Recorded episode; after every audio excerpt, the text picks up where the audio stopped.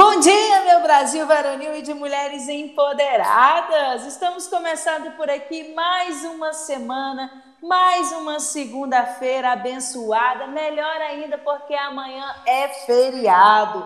Amanhã celebramos aí o Dia da Independência do Brasil e nada melhor do que conversarmos um pouquinho sobre essa independência para podermos entender o que as coisas que aconteceram para que acontecesse de fato uma independência, será? E também aquilo talvez que os livros não mostraram para nós e que hoje a gente já tem maturidade o suficiente para entender um pouquinho mais. E para conversar sobre esse assunto, nós convidamos nosso querido professor Marcos que já está disponível aqui conosco. Vamos deixar ele dar o bom dia, né, Marcos? Pode ficar Isso. Bom dia, gente, meu Brasil de mulheres empoderadas. Eu adoro essa frase da Daisy. Então, bom dia a todos, a todas, a todos. Para quem não sabe, eu utilizo muito todos para não definir gênero. É uma questão de é, inclusão e de respeito à diversidade é, de gênero no Brasil. Então, eu utilizo muito isso. Bom dia. Espero que tenhamos aí um momento de aprendizagem, tentarei ser aqui o menos é, chato possível, porque apesar de que eu sou apaixonado em história, né? Então, é aquele ah. negócio, historiador, então a gente adora falar sobre isso, mas vou tentar ser mais pontual e didático aqui nas nossas falas. Agradeço a todos vocês, agradeço o convite e vamos lá. Muito bem, né? Amanhã, já aproveitando que amanhã é o feriado, a gente vai contextualizar um pouquinho mais, né? Pra Com certeza né? Então a independência do Brasil, né, ela foi proclamada dia 7 de setembro de 1822 pelo príncipe regente Dom Pedro de Alcântara, né? Isso mesmo. Então, Marcos, gostaria que você explicasse para nós assim, como que aconteceu a independência do Brasil? Então, né, poucas pessoas não, aqueles que já foram meus ser humaninhos, que é assim que eu chamo meus alunos, né? Então, aqueles que já foram ser humaninhos do tio Marcos já sabem como foi se dado esse processo, né? Primeiro a gente precisa entender o que é a ideia de independência. O que é se tornar independente? O Brasil vive um processo de colonização que se é, estendeu desde 1500, onde a gente comemora a, entre aspas aí, descoberta do Brasil, como uhum. se o Brasil uhum. tivesse com frio, né? Alguém foi lá, tirou a cobertinha e falou, achou! Achei. E não foi isso. E não foi assim, foi um processo de colonização. Lá quando a gente, lá no 15 de novembro, você me chama de novo e a gente fala sobre isso. Mas o que acontece? Nesse processo, então, o Brasil sofreu uma exploração econômica. Então, quando a gente fala de independência, a gente está falando do processo de dependência econômica que o Brasil teve de Portugal. Até então, a coroa portuguesa, representada pelo querido tio Dom João VI, era ela que mandava e desmandava no Brasil, através de um acordo chamado Acordo da Metrópole. Né? Era um acordo econômico onde a metrópole explorava as coisas do Brasil que, que explorava isso? Por exemplo, pegava daqui a cana-de-açúcar, que foi o primeiro meio de exploração que nós tivemos uhum. no Brasil. Levava essa cana-de-açúcar para lá por um preço, vamos usar, eu gosto muito de usar no dia de hoje. Vamos supor que ela comprava o saco de cana-de-açúcar por cinco reais. Ela levava para Portugal, explorava essa cana-de-açúcar lá e devolvia essa cana-de-açúcar já na ideia do açúcar, até então, na época, até pelos avanços, vinha geralmente o açúcar mascavo, até que chegar, até que se montou aqui os engenhos e etc. Isso aí é uma parte histórica, depois a gente pode falar mais. E aí devolvia esse produto já, entre aspas, industrializado ou manufaturado, para falar mais da época, que não se tinha as indústrias ainda, é, o que, que vai acontecer? Devolver esse produto muito mais caro. Então, esse era o acordo da, da metrópole, né, que era o pacto colonial. Então, a colônia, que era quem explorava, perdão, a metrópole, que era quem explorava a colônia, no caso Portugal, que explorava o Brasil, para tirar deles as riquezas. Uhum. Politicamente, o que, que vai acontecer? O Brasil está sofrendo, perdão, a América Latina está sofrendo um colapso em cima das suas dirigências. Por quê? Hum. Portugal e Espanha colonizou toda a América. Tanto que a gente tem um momento da história que a gente vai chamar de América Portuguesa, América Espanhola e aí lá em cima a América Inglesa. Eu gosto de dividir muito isso para os meus alunos. São três Américas. A América a gente vai chamar depois de América Inglesa, foi colonizada pela Inglaterra. A América uhum. Espanhola, que foi colonizada pela Espanha, e a América Portuguesa, que foi colonizada por Portugal. É muito simples você saber qual era de quem. Os países que hoje falam inglês eram a América Inglesa. Os países que hoje falam português, que na maioria é só o Brasil, ali o México que fala um tiquinho de português, a, a a Argentina, esses países aqui todos em volta que falam espanhol, é porque foram colonizados pela Espanha. Então é muito fácil, muito fácil a gente saber quem colonizou quem, se a gente olhar só a parte da linguagem. Então o que, que vai acontecer? Dom João VI, na verdade, Portugal, começa a fazer uma pressão muito grande ao Brasil que Dom Pedro I voltasse a Portugal, porque já tinha recolhido lá Dom João. Porque o Brasil, ou melhor, na época, né, a colônia do pau-brasil começa a fazer, é, vamos dizer que é como se fosse um filho levado. Então, uhum. o pai é Portugal e o filho começa a desrespeitar as ordens de Portugal. Por quê? Tanto Dom Pedro como Maria Leopoldina, a gente vai falar um pouquinho sobre ela também. É, o que, que vai acontecer? Os dois começam a não respeitar as regras que vinham de Portugal, pensando numa melhora para o Brasil, pensando uhum. já num processo de dependência econômica. E aí, então, nesse momento, o Brasil vai, vai ser. Vai ocorrer algumas crises aqui dentro, já pedindo essa independência do nosso país, das ordens de Portugal, e duas delas, as mais principais, vai ser a conjuração baiana e a inconfidência mineira. Aqui em Minas Gerais, todos nós aprendemos, né, dentro das salas de aula, a questão da conjuração mineira pelo Tiradentes, os Inconfidentes uhum. e etc. Lá em 21 de abril do ano que vem eu volto para falar sobre isso também. Eu estou, tipo assim, marcando uma agenda para me voltar aqui. Então, assim, Nesse processo, esses dois movimentos que são políticos e que vêm de uma nata da sociedade, cada um com seu interesse, e a gente fala disso depois, vai buscar para poder conseguir a independência da sua região. Os Inconfidentes queriam que a região mineira aqui se tornasse um país, assim como a Conjuração Baiana, que teve os seus motivos, também queriam lá a independência. Eu brinco muito com meus alunos que eles ficaram 24 horas independentes. A Bahia ficou 24 horas como um país. Depois, o governo português consegue retalhar os seus dirigentes da, da Conjuração Baiana e volta a fazer parte da, da até então colônia de Portugal.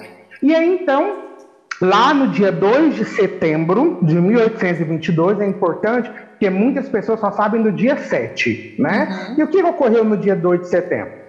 Chega as notícias aqui na coroa portuguesa né, na, lá na casa de Dom Pedro I, que cerca de 7 mil homens de Portugal viriam de lá para cá para poder tomar o Brasil das mãos de Dom Pedro I. Já que, quando Dom João vai embora, ele deixa o governo nas mãos de Dom João I. É, de Dom Pedro I, desculpa. E aí o que, que vai acontecer? Dom Pedro I, então, vai até São Paulo para conseguir reunir forças para evitar que esses homens tomem o Brasil para eles. Só que enquanto ele está lá, Dona Maria Leopoldina, que está aqui no Brasil, né, que está representando, porque aí quando é, Dom Pedro I saía, era ela que ficava é, mandando né, nas à coisas. Frente, né? Isso, à frente, como, como mais ou menos é hoje, né? Quando o presidente sai, o vice assume. Então, mais uhum. ou menos era isso. Quando Dom Pedro saía para as suas, suas é, seus feitos, para buscar parceria, para tentar resolver os problemas do reino, do Brasil, que é enorme, quem ficava como responsável era a princesa Leopoldina. Então, ela é até considerada, a Maria Leopoldina, por José Bonifácio, que é um ministro do Brasil, um dos principais ministros e secretários do Estado da então colônia né, portuguesa, ele, ele declara em algum dos seus documentos oficiais que ele deixa aqui, dos seus registros, que a Leopoldina deveria ser Dom Pedro I. Ela deveria ser a imperatriz, né, no, no, uhum. lugar do imperador, pela luta e pela representação política que ela tem. Então, já entrando no assunto de Maria Leopoldina, a gente pode considerar ela como uma das primeiras feministas do Brasil. Porque apesar dela ser austríaca e apesar dela ser considerada é, portuguesa por ter se casado com Dom Pedro, e na época a mulher que se casava com o marido perdia sua nacionalidade e assumia do marido, ela era considerada brasileira de coração. Uhum. Ela mesma relata, quem assistiu a novela Novo Mundo, é, ela relata muito no, nos documentos oficiais que foi deixado por ela, como ela era apaixonada pelo nosso país, como ela amava o Brasil. Aquela uhum. cena da, da, novela que mostra ela indo ali pegando verduras e tal, distribuindo uhum. ao povo na época de crise, aquilo realmente aconteceu. Dona Maria Leopoldina realmente era muito apaixonada pelo Brasil. Então, com os 25 anos de idade, ela faz o quê? No dia 2, então, de setembro, ela reúne um conselho e ela faz o quê? Ela assina, ela pensando já no que poderia acontecer, ela reúne, então, um conselho no Brasil e ela, pelo poder, então, que ela tinha, ela proclama a independência do nosso Brasil. Uhum. Então, é ela que assina a carta de dependência e ela manda, junto com uma carta, que seja levada dali para Dom Pedro. Só que ela proclama a nossa independência, por quê? Porque ela vê que se ela não fizer isso, se ela não fizer isso, e poderá ser é, o Brasil né, poderia ser tomado pelas forças portuguesas. Então essa é a importância dela para nossa história. Então ela tem uma grande importância porque foi ela que faz esse processo de dependência. Claro que ela e Dom Pedro I já haviam, né, com certeza, conversado, planejado, pensado isso como a melhor solução, porque existia uma pressão política muito grande que Dom Pedro saísse das terras portuguesas. Uhum. Só que ele sempre diz não. Tem até o dia do fico, que a gente uhum, tem aqui, né? Fico, Isso no Brasil, onde Dom Pedro fala: se é para a felicidade da nação e para o bem de todo, para o bem de todos, diga ao povo que fico. Que fico. Isso. Porque já era um movimento que Portugal tinha de levar ele embora para quê? Para poder assumir novamente as ordens políticas do Brasil, já que muita coisa, principalmente na questão econômica, de exploração econômica do Brasil, já não estava indo mais para ele. Por quê? Dom Pedro preferia pegar aquele dinheiro e investir aqui no Brasil, uhum. principalmente em relação à mão escrava, à mão escravizada né? E aí a gente também pode voltar outro momento para falar sobre a relação de escravo e escravizado no Brasil. Mas principalmente por isso, porque Dom Pedro e Leopoldina eram abo abolicionistas. Entendeu? Uhum. Então Nossa. isso é importante registrado na nossa história. Muito bem registrado, muito bem importante. Eu não sabia, assim, não me lembrava, né? É, dessa, dessa importância da princesa Leopoldina, né? Do, uhum. da, eu acho até coragem, né? Pode-se dizer. Tá certo. Com certeza. eles tinham todo um diálogo entre eles, mas talvez não fosse a coragem dela de falar, olha, vai, faz. É né? E assim, aí ela faz, manda para ele, ele que está passando por São Paulo, né? Lá pela região do Ipiranga, todo, como todo mundo sabe, né? O grito do Ipiranga, eu espero que a gente fale um pouquinho sobre isso ainda hoje. Então, é, ela manda, como, como, se diz, ela manda para se comunicar a ele. Ora, proclamei a independência, claro que em cima dos argumentos, como eu já disse, o golpe que ele poderia sofrer, né? A interferência de, de é, Portugal no Brasil Brasil e a única forma de quebrar o poder de Portugal era o Brasil se tornando independente. É como se tivesse na era de hoje um WhatsApp, ela vai e manda mensagem para Dom Pedro, ó. amor, amor, ó, amor, de, de a louca aqui. Brasil não é mais Portugal, não. Brasil agora é nosso. Tem que mandar isso aqui. Isso. É bem isso mesmo. Bem assim. E tem um, um quadro, né, o Marcos, isso. que ele é até bem famoso, do Pedro claro. Américo. Ele uhum. retrata a independência, né? Isso. E eu sempre tive alguma dúvida em relação a isso. Por exemplo, é naquele jeitinho mesmo que o quadro está exposto, que todas as imagens, amanhã a gente vai ver um monte de imagens por aí desse uhum. quadro, ele todo bem vestido ali no cavalo branco, isso Pleníssimo. Pleno, né? Isso, foi assim ou não? Como é que você, como é que conta aí os historiadores então, vamos lá, né? Acho que a gente precisa problematizar esse quadro, né? Começando de uma definição.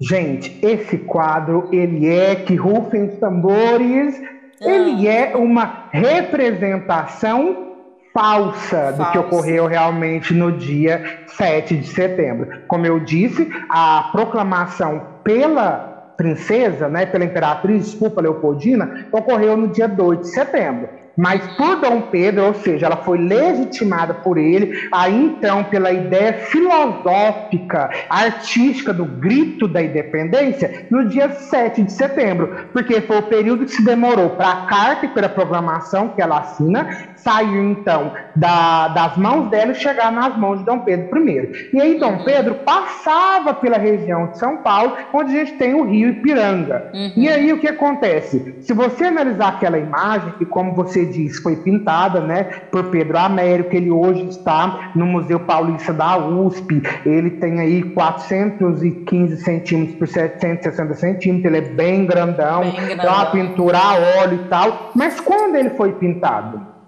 Ele só foi concluído em 1888. Mesmo? Sim, ele só foi, ele só foi concluído 62 anos depois da proclamação da República, da, da independência.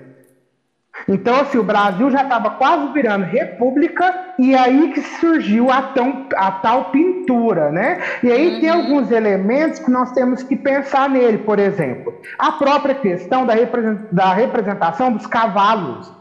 Dom Pedro. I e a, sua comitiva, e a sua comitiva não viajavam em cavalo. Eles uhum. viajavam em jumentos.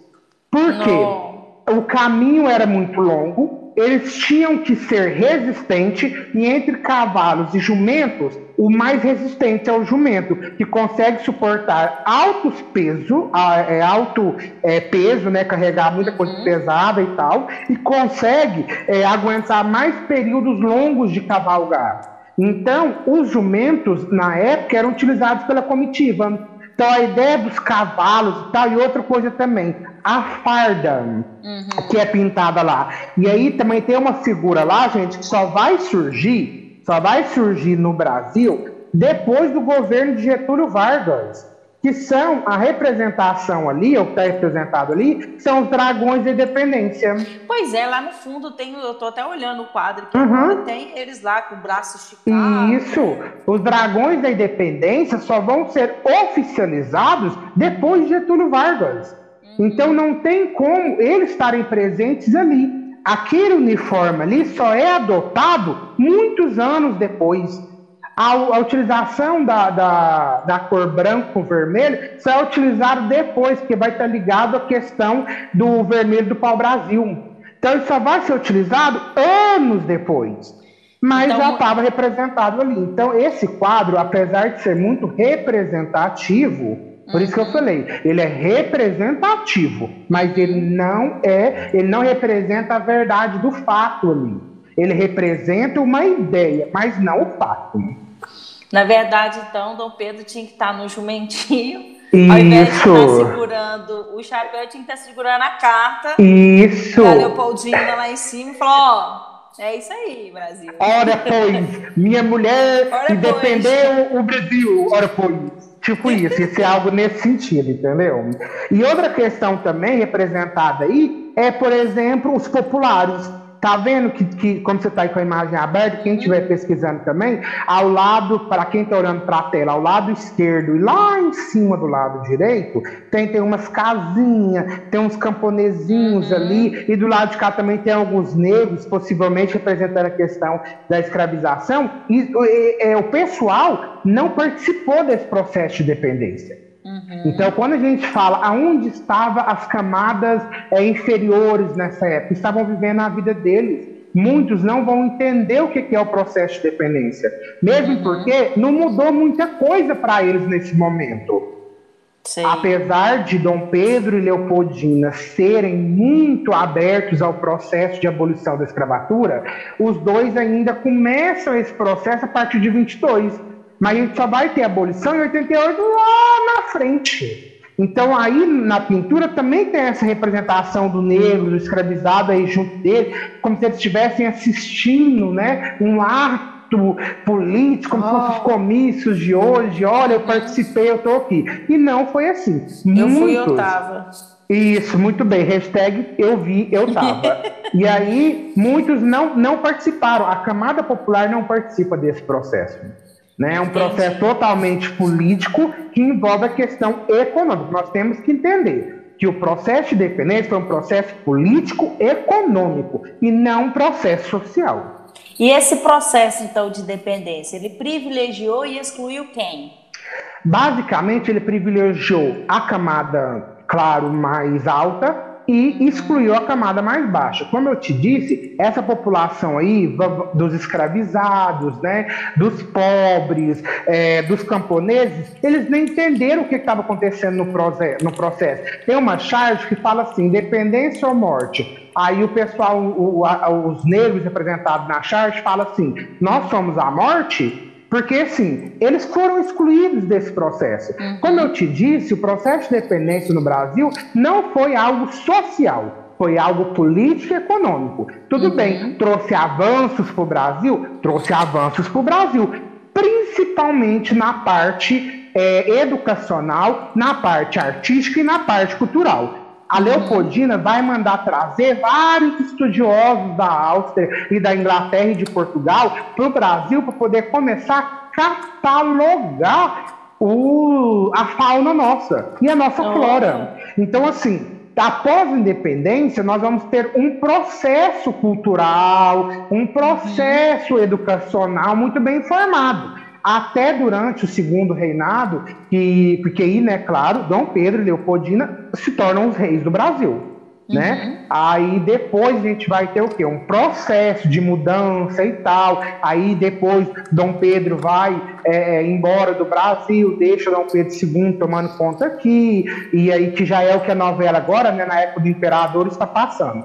Então, é, é, é, mais ou menos aquilo ali mesmo. Então, Dom Pedro I vai embora e fica Dom Pedro II, só que ele tinha um, um, pouca idade. A gente vai ter o período regencial e depois o segundo reinado. Então, no segundo reinado, o Brasil já é uma grande capital cultural e educacional. Já tem suas próprias regras, já tem o começo de uma igualdade. Qual o sentido dessa igualdade? Aonde não precisa-se mais sair daqui para estudar lá fora. As primeiras universidades começam a surgir no Brasil, só que é claro, excluindo negros e pretos, mesmo que libertos, e principalmente as mulheres, como a novela agora, né? É, na época do Imperador, está mostrando ah, o caso lá da menina que quer ser médica e não consegue, que precisava da autorização do pai ou do marido. Nossa, muita coisa. Com certeza, é um período meio bem tumultuado a nossa história, gente. Bem tumultuado. Novamente, eu não sabia que foi Leopoldina também que fez essa, iniciou todo esse processo. Isso, aí, né? assim que assume, né, assim que o Brasil se torna independente, ela tem um papel muito importante no desenvolvimento econômico, no desenvolvimento educacional e cultural uhum. do nosso país. Dom Pedro I se encarrega da parte econômica. A gente vai ter a abertura, o fechamento dos portos, mas uhum. isso aí uhum. tudo é uma parte mais, vamos dizer assim, mais não vou dizer chata, porque para mim nada é chata, mas é uma parte mais tradicional da, da história, que a gente tem que estudar isso num outro viés. Mas são questões que também interferem no processo de dependência, que, ressaltando, foi um processo econômico. Que ótimo! E tem, assim, algum mais algum fato da independência curioso ou interessante que a gente precisa saber? Eu vou fazer uma fofoca historiográfica. que é em qual sentido? Muitos historiadores vão dizer que a ideia do grito às margens do Ipiranga é porque ah. Dom Pedro I ele tem uma diarreia, gente, ele tem um problema estomacal. E aí ele finda, ele finca, melhor dizendo, ele finca acampamento ali aos lados da margem de Ipiranga pela questão da água e tudo mais.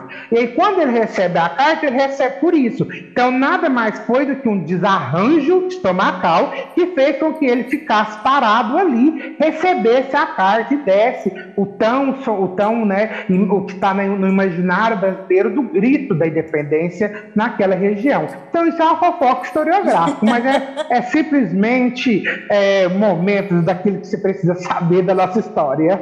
Que ótimo! Acho que com certeza você agregou bastante aqui no nosso saber hoje. Eu vou ter que encerrar, porque a gente já está chegando fim do nosso tempo.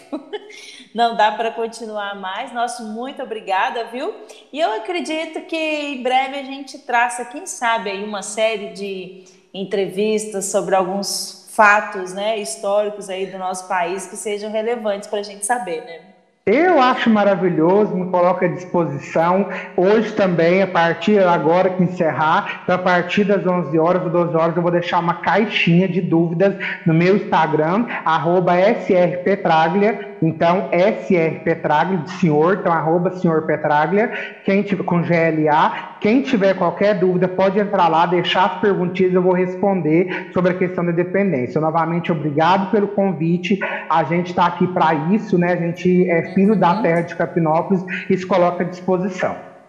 Muito obrigada. Então, você que está nos acompanhando, que você tenha um excelente dia, um ótimo feriado amanhã, já que você já está contextualizado hoje com o professor Marcos, e aí a gente já vai até mais, é, como se diz, mais inteligente para o dia 7 de setembro, né? É isso aí. É isso aí. Então, um grande abraço para vocês. Sigam aí, senhor Petraglia, né? No Instagram. Isso. Sigam a rádio também, arroba Rádio Novo Tempo 96 FM. E fique sempre por dentro das muitas novidades aí. Amanhã não teremos programa, mas retornaremos nesta quarta-feira aí com muito mais informação para você. Um grande abraço e até breve. Tchau, tchau. Tchau, tchau, gente.